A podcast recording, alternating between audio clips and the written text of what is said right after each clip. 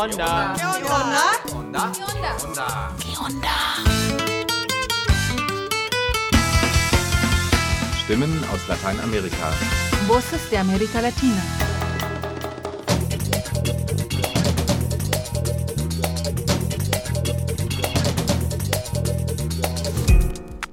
Hallo und willkommen zum Onda-Info 568. Wie das letzte Info führt uns auch dieses nach Mittelamerika. Und zwar nach Nicaragua. Im Februar dieses Jahres schob das Ortega-Regime überraschend 222 politische Gefangene in die USA ab und entzog ihnen die Staatsbürgerschaft. Wenige Tage später wurde eine Liste mit Namen weiterer 94 RegimegegnerInnen veröffentlicht, denen ebenfalls die Staatsbürgerschaft entzogen werden soll. Erika Harzer sprach über diese neue Welle der Repression mit Dora Maria Tellez und Sofia Montenegro.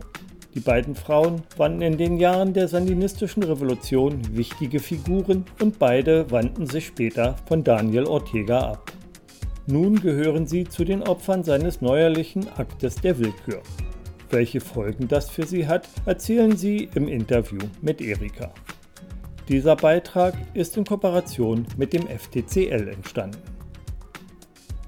Musikalisch begleitet uns Luis Enrique Mejia Godoy durch das Programm. Auch Godoy lebt im Exil. Er ist vor der Diktatur Daniel Ortegas und seiner Ehefrau Rosario Murillo nach Costa Rica geflohen. In seinem Lied Vivir sin Permiso kritisiert er diejenigen, die sich mit den Verhältnissen in Nicaragua arrangiert haben. Wer mehr über den großen Baden der sandinistischen Revolution erfahren möchte, dem sei Markus Plates Bericht über ein Konzert an der Staatlichen Universität Costa Ricas im Dezember 2021 empfohlen. Ihr findet ihn auf unserer Webseite. Doch zu Beginn des Infos gewährt Thea euch noch einen kleinen Einblick in den kollektiven Weinbau Chiles. Eine interessante halbe Stunde wünscht im Namen der Ondistas Knut.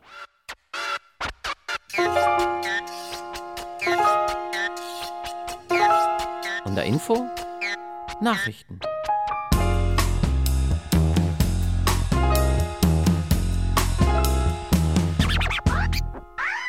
Unserem südmexikanischen Bundesstaat Oaxaca ansässige Partnerorganisation Educa startete zusammen mit Frauen und Männern, die im Netzwerk der VerteidigerInnen kommunalen Grund und Bodens Redecom organisiert sind, die Kampagne Die Umweltgerechtigkeit kann nicht warten. Ziel der Kampagne ist es, ein Bewusstsein für die Auswirkungen der Klimakrise auf Umwelt und Ökosysteme zu schaffen. Die Umweltschützerinnen sind der Auffassung, dass die Klimakrise nicht nur ein Umweltproblem, sondern auch ein ethisches und politisches ist. In Oaxaca treffen zwei Welten aufeinander. Auf der einen Seite setzen sich seine indigenen Bewohnerinnen aktiv für den Erhalt ihres gemeinschaftlich genutzten Grund und Bodens ein. Auf der anderen Seite ist dieser durch die Auswirkungen der Klimakrise besonders gefährdet. Die Lage Oaxacas zwischen dem Golf von Mexiko und dem Pazifischen Ozean setzt dem Bundesstaat zunehmend extremer werdenden Wettereinflüssen aus. Mit steigenden Temperaturen und stetig zurückgehenden Niederschlägen werden viele Regionen in den nächsten Jahren von lang anhaltender Trockenheit und Dürre betroffen sein.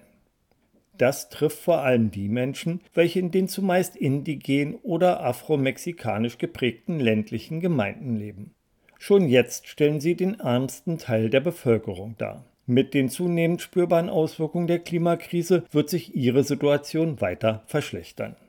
Dem möchte die Kampagne Die Umweltgerechtigkeit kann nicht warten etwas entgegensetzen mittels Posts in sozialen Netzwerken, regelmäßig erscheinender Podcasts und Zeitschriften sowie der Produktion eines Dokumentarfilms möchte sie ein Bewusstsein für die Auswirkungen der Klimakrise in Oaxaca schaffen und zeigen, wie man ihr begegnen kann. Darüber hinaus soll eine breite politische Diskussion angestoßen und die Aufmerksamkeit der Behörden auf die durch die Klimakrise verursachten Probleme gelenkt werden. Weitere Nachrichten unserer lateinamerikanischen Partneragenturen findet ihr bei Ponal. www.npla.de/ponal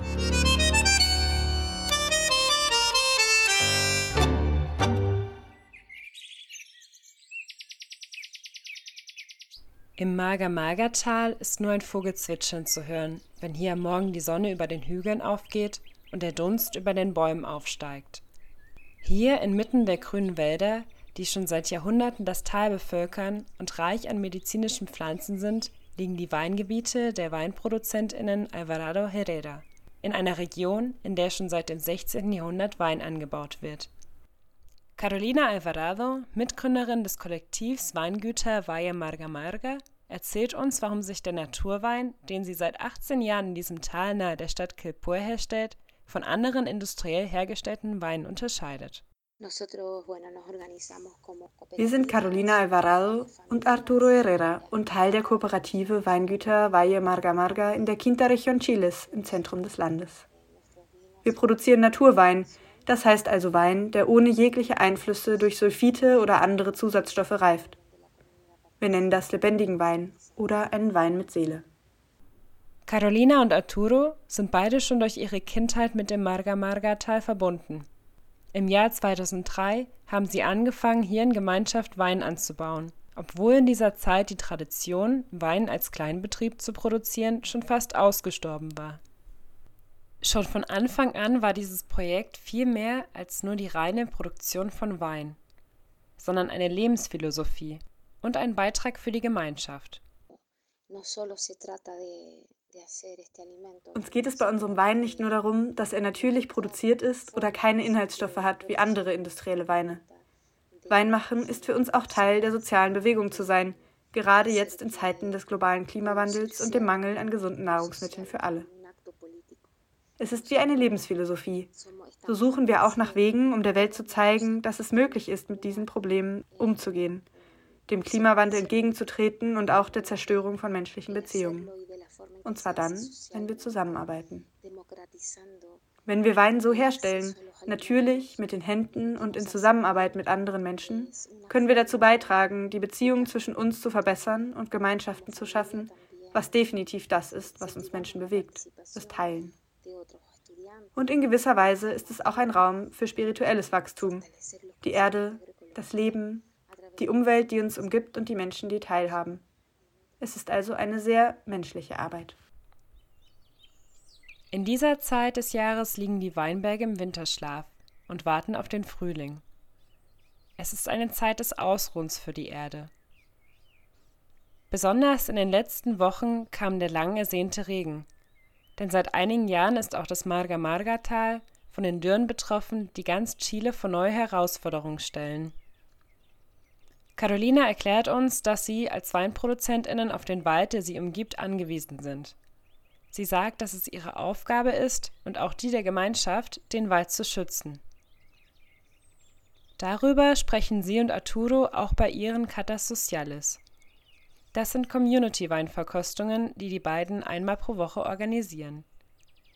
Jeden Sonntag sind so Menschen aus der Umgebung eingeladen, hier gemeinsam mit Caro und Arturo Wein zu probieren und so Gemeinschaft auf lokaler Ebene zu schaffen. Zurzeit sind Carolina und Arturo mit ihrem Wein auch in Europa unterwegs, um sich mit anderen Kollektiven und Produzentinnen auf globaler Ebene zu vernetzen.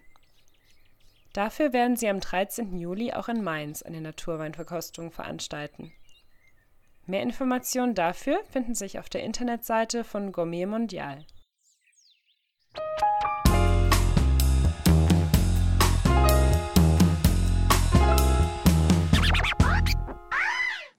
Este pueblo, gracias a Dios, tiene la fortaleza de librar las más grandes batallas, enfrentar los mayores desafíos y alcanzar la paz. Die wirkt die Rede ermüdend. An einem viele Meter langen Tisch sitzen Militärs, Polizisten und etliche Funktionäre an beiden Seiten des nicaraguanischen Präsidentenpaares Daniel Ortega und Rosario Murillo. Vor ihnen ein Meer von Grünpflanzen. In einer gut einstündigen Suche nach Worten begründet Ortega den jüngsten Willkürakt seines Regimes. que llevaron a poner pues en en los Estados Unidos a 200, 220 20, 222 es ist der 9. Februar 2023, der Tag, an dem 222 politische Gefangene völlig überraschend direkt aus ihren Zellen in die USA abgeschoben werden. Die meisten von ihnen saßen seit Mitte 2021 in nicaraguanischen Gefängnissen unter folterähnlichen Bedingungen, völlig isoliert und unzureichend medizinisch und mit Nahrung versorgt. Nach ihrer Ankunft in den USA werden den Abgeschobenen vom nicaraguanischen Parlament ihre Staatsbürgerschaft und ihre politischen Rechte auf Lebenszeit entzogen. Für diesen massiven Eingriff in das Leben der Betroffenen, beispiellos in der modernen Geschichte des Völkerrechts, wurde eigens im Nachhinein kurzfristig die Verfassung verfassungswidrig angepasst. Wir sind aus den Geburtsregistern verschwunden. Alles wurde ausradiert, als ob wir nicht existieren würden. Eine Löschung, die nur die Zerbrechlichkeit des Regimes und seine Verzweiflung zeigt. Denn bis zum Äußersten zu gehen, ist wie das Töten der dokumentierten Existenz einer Person in Nicaragua.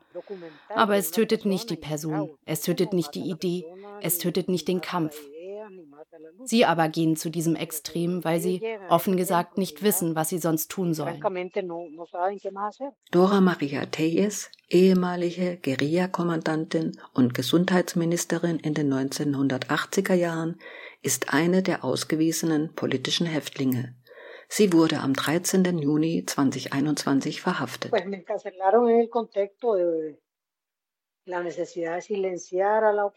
Ich wurde im Vorfeld der Präsidentschaftswahlen 2021 inhaftiert.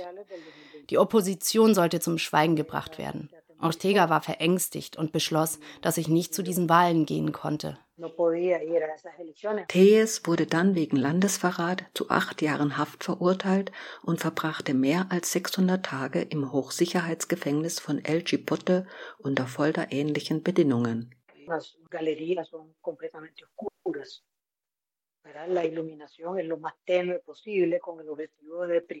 Die Gänge sind völlig dunkel, die Beleuchtung so schwach.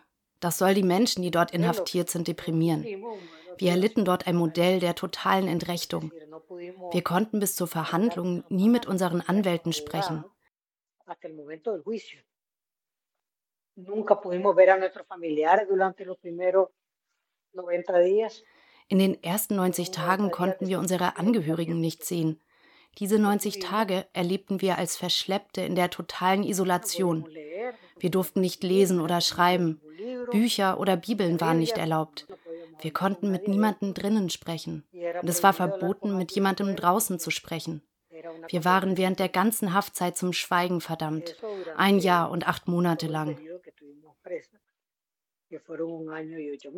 Die psychischen und physischen Folgen dieser Haftbedingungen sind heftig, erzählt Dora Maria Teyes per WhatsApp aus ihrer provisorischen Unterkunft in den USA. Sie leide massiv unter ständigen Erschöpfungszuständen, habe anfangs kaum sehen und sich auch nur flüsternd unterhalten können. Ihre Haut sei hochempfindlich und meist sei sie schon am frühen Nachmittag zu nichts mehr in der Lage, sei geistig völlig ausgelaugt creo que ese, que ese modelo de, de cárcel está diseñado para deprimir a las personas. Ich glaube, dieses Gefängnismodell soll die Menschen deprimieren und sie in den Selbstmord treiben. Das habe ich den Vernehmungsbeamten vom ersten Monat an ganz klar gesagt. Ihr wollt, dass wir hier drin verrückt werden oder uns in der Zelle erhängen. Zu überleben schaffst du nur mit täglichen Widerstandsaktionen. Nur so verhinderst du größeren Schaden zu erleiden. Es gibt Menschen, die mit extrem schweren Schäden daraus hervorgegangen sind. Auch die Versorgung war miserabel, mit heftigen Folgen für die Inhaftierten. Als mich die Familie das erste Mal sah, waren sie erschrocken. Ich hatte schon 18 Pfund abgenommen.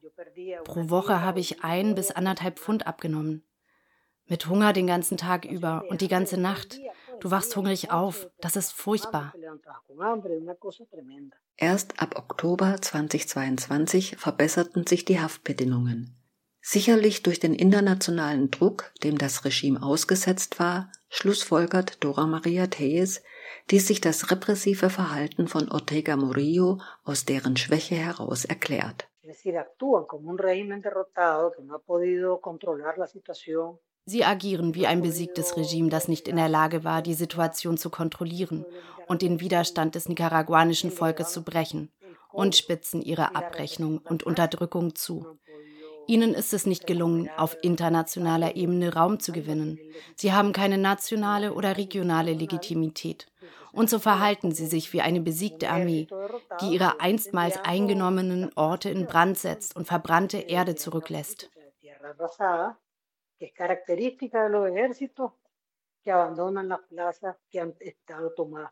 Um sich persönlich körperlich aufzubauen, treibe sie jeden Tag Sport, erzählt Dora Maria. Das habe sie auch während ihrer Haft in dem dafür kaum vorhandenen Rahmen praktiziert. Das sei vor allem auch wichtig gewesen, um die Angstzustände kontrollieren zu können. Ich habe viel Sport gemacht. Wenn ich um 4 Uhr morgens aufwachte, habe ich bis zum Mittagessen trainiert, nur unterbrochen vom Frühstück. Ein paar Schritte hierhin, ein paar Schritte dorthin, ein bisschen Gymnastik. Sie habe Glück, erzählt sie, dass sie Verwandte in den USA habe, bei denen sie erst einmal untergekommen ist. Andere sind auf sich allein gestellt in den USA. Der folterähnlichen Haft sind sie damit entkommen, doch nicht den von dieser verursachten traumatischen Störungen und der tief sitzenden Angst um ihre Angehörigen, die noch immer in Nicaragua leben. Alle sind besorgt um die Familie in Nicaragua, um den Schutz ihrer Söhne und Töchter. Dazu kommt ihr eigener aktueller Überlebenskampf in den USA. Ich habe nichts, bekomme meine Rente nicht. Uns wurde mitgeteilt, dass unser Bankkonto eingefroren wurde. Im Moment habe ich weder in Nicaragua noch hier ein Einkommen.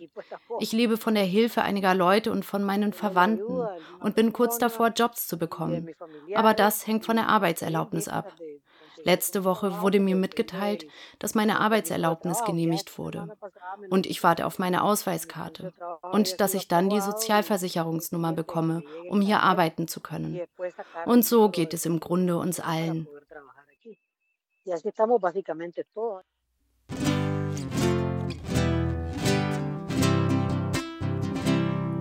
Hay quienes quizás se preguntan por qué no regreso a mi casa si en las calles de mi patria todo parece normal y sueño el azul de mi cielo, muy lejos pero nunca ausente y mi corazón hecho un puño respira y responde a mi gente. Yo quiero vivir sin permiso, sin amenaza ni acoso.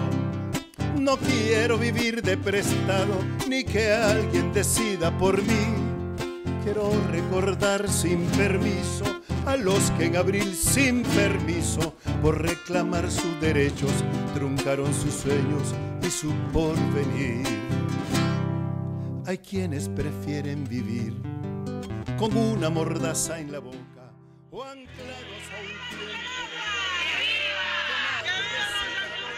Im April 2018 verabschiedete die Regierung eine Rentenreform, die eine Kürzung der eh schon kaum fürs Überleben reichenden Bezüge vorsah. Das brachte das mit Unzufriedenheit angefüllte Fass zum Überlaufen. Studentinnen wehrten sich gemeinsam mit Rentnerinnen, ihre Protestzüge füllten die Straßen der Hauptstadt. Das Ortega Murillo-Regime reagierte äußerst brutal mit Polizei und sandinistischen Schlägertrupps.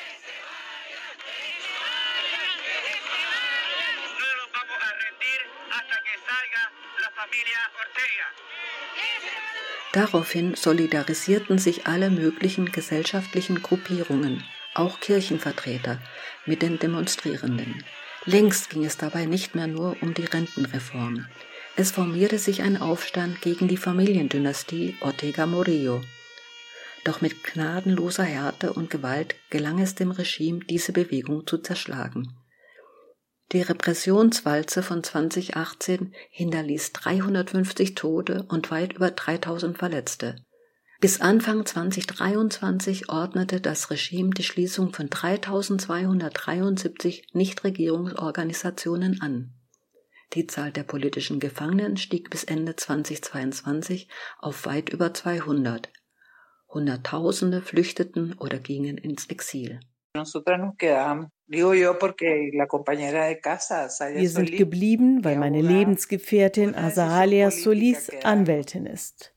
Bleiben war eine politische Entscheidung. Zum einen, weil viele Leute inhaftiert wurden. Zum anderen wollten wir versuchen, all die Leute zu unterstützen, die geblieben waren. Sowohl die Inhaftierten als auch ihre Familien. Die Repression betraf nicht nur die politischen Gefangenen, sondern vor allem auch deren Freundeskreise und Familien, deren Kinder. Erzählt Sofia Montenegro. Die 69-jährige feministische Journalistin gehörte der sandinistischen Bewegung während des Aufstands gegen Somoza Ende der 1970er und nach dem Sieg in den 1980er Jahren an, trennte sich allerdings in den 1990er Jahren von der sandinistischen Partei, die mehr und mehr zur Partei Ortegas wurde. Sechs Tage nach der Abschiebung der 222 politischen Gefangenen in die USA veröffentlicht das Regime eine neue Liste, auf der weitere 94 Personen stehen, denen die Staatsbürgerschaft mit allen bereits bekannten weiteren Konsequenzen entzogen wird, darunter auch Sofia Montenegro und Azahalia Solis. Als wir auf der Liste der 94 standen, machte es für uns keinen Sinn mehr darauf zu warten, dass die Polizei kommt und uns abholt. Alle haben uns gesagt, haut ab, geht jetzt. Uns blieb nur wenig Zeit. Ich konnte gerade noch weinend meinen Hund an meinen Neffen übergeben. Wir mussten weg, mussten uns verstecken, bevor die Polizei das Haus stürmt.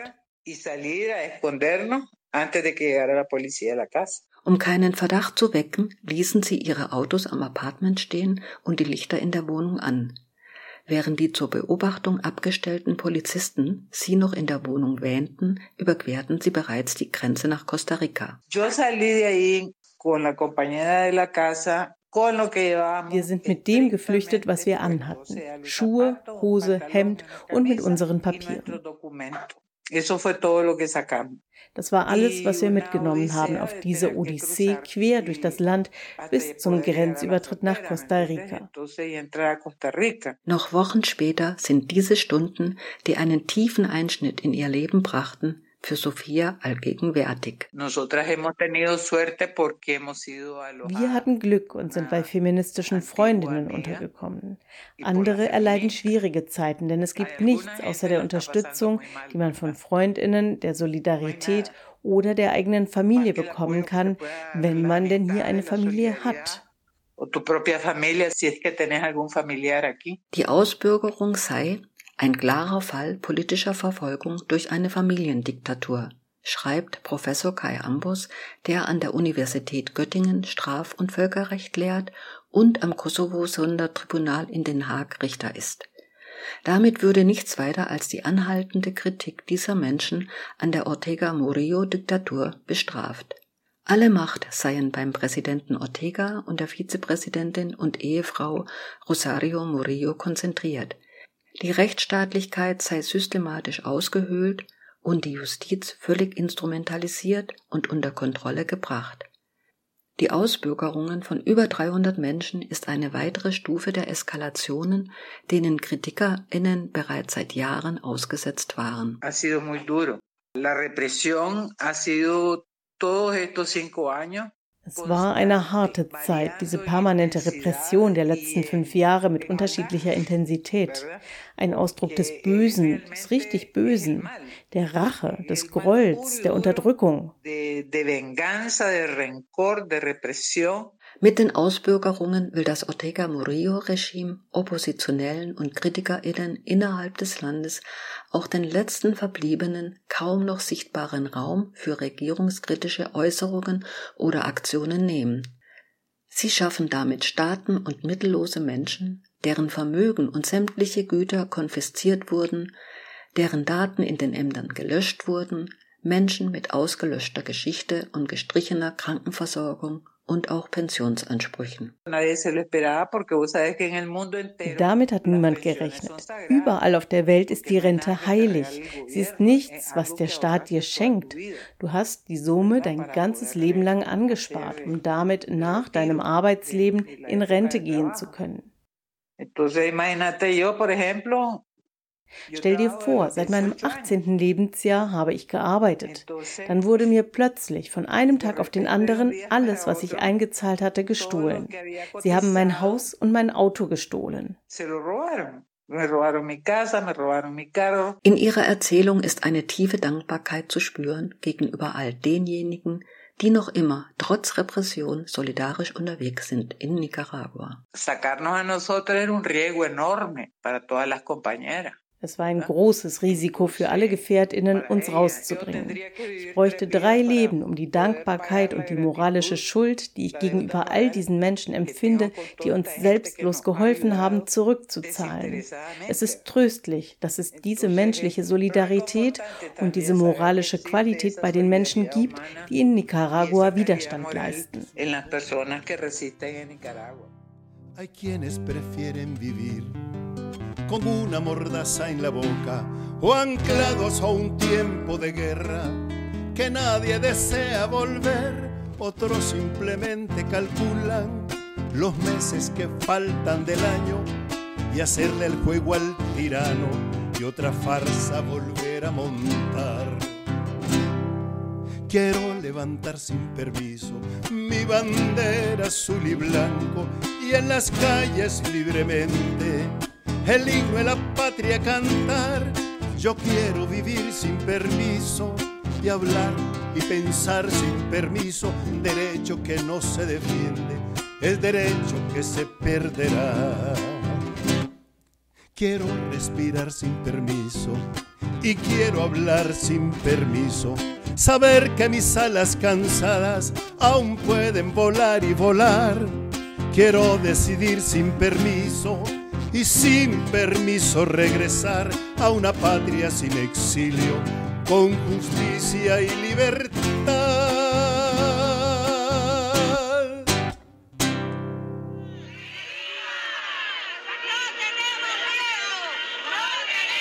Der frühere Guerrillero Ortega, unterstützt von seiner ambitionierten Ehefrau Murillo, regiert bereits in vierter Amtszeit in Folge. Dass dies gegen die Verfassung verstößt, stört das Präsidentenehepaar nicht. Der oberste Gerichtshof setzte entsprechende Verfassungsartikel außer Kraft. Ein Ende der Familiendynastie, wie die Regierung von Oppositionellen genannt wird, ist nicht in Sicht. Am 2. März 2023 erklärt eine Expertengruppe der UN-Menschenrechtskommission zu Nicaragua. Die mutmaßlichen Verstöße, darunter außergerichtliche Hinrichtungen, willkürliche Verhaftungen, Folter, willkürlicher Entzug der Staatsangehörigkeit und des Rechts, im eigenen Land zu bleiben, seien kein isoliertes Phänomen, sondern das Ergebnis der bewussten Demontage demokratischer Institutionen und der Zerstörung des zivilen und demokratischen Raums. Trotz allem gibt Sofia Montenegro die Hoffnung nicht auf. Ihre Tage sind gezählt, denn Daniel ist sehr krank. Er hat mehrere Krankheiten.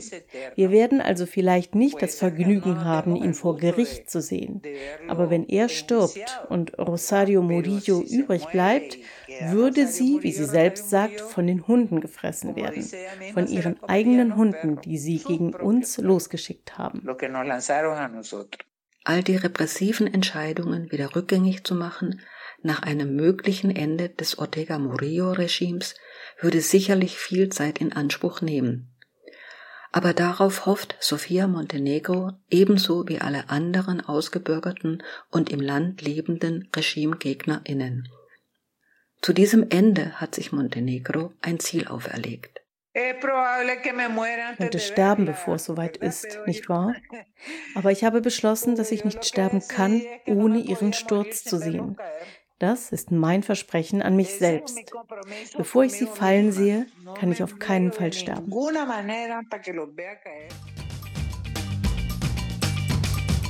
Für diese Sendung verwenden wir Berichte von freien Radios, Agenturen und Korrespondentinnen aus Lateinamerika. Weitere Beiträge und Texte von Ponal findet ihr auf der Internetseite des Nachrichtenpool Lateinamerika www.npla.de.